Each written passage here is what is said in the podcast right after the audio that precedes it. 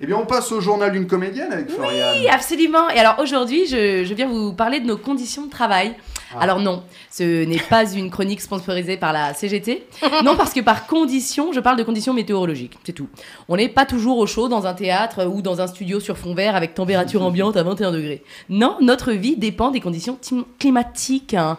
Mais qui, qui pouvait prévoir la crise sans presse Ta gueule, Macron, ta gueule. Pardon. Donc oui, être comédien, c'est aussi parader à Avignon sous 45 degrés pour attirer le public dans une salle bah, non climatisée finalement. On dit en Avignon ou à Avignon?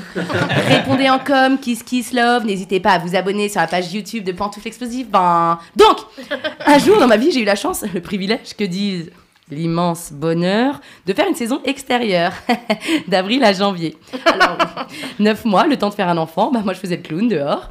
Alors donc, vas-y, faire ton spectacle de clown avec le, le maquillage dégoulinant et ton nez rouge en caoutchouc qui t'empêche de respirer correctement sous 48 degrés en plein mois d'août. Oui, quand normalement, sous ces températures, t'es allongé sur un transat et la seule chose que tu fais pour te rafraîchir, bah, c'est d'aller dans la piscine comme tes potes sur Instagram.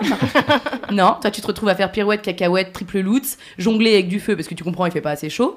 Et à peine tu clignes des yeux, boum, t'es en hiver. Tout le monde rentre chez soi pour Noël, euh, tu vois, et les plus chanceux, les plus riches, ceux-là même qui étaient sur euh, leur transat à la piscine en plein mois d'août, ils auront peut-être la chance de faire du ski. Et bah toi non, tu dois ressortir ton clown sous moins 12 degrés, un vent de tous les diables, et une pluie battante comme ça dans la gueule. Mais les gens, eux, ils sont quand même là dehors. Il est quand le petit spectacle? Avec leur doudoune chauffante et leurs bottes fourrées là. Et toi, tu sens tes orteils se casser, t'as peur de perdre ton nez, ton vrai nez, hein, pas le nez rouge en caoutchouc. Mais eh, tu dois bouger ton fiac comme si tout allait bien. Et ça encore, c'est pas le pire.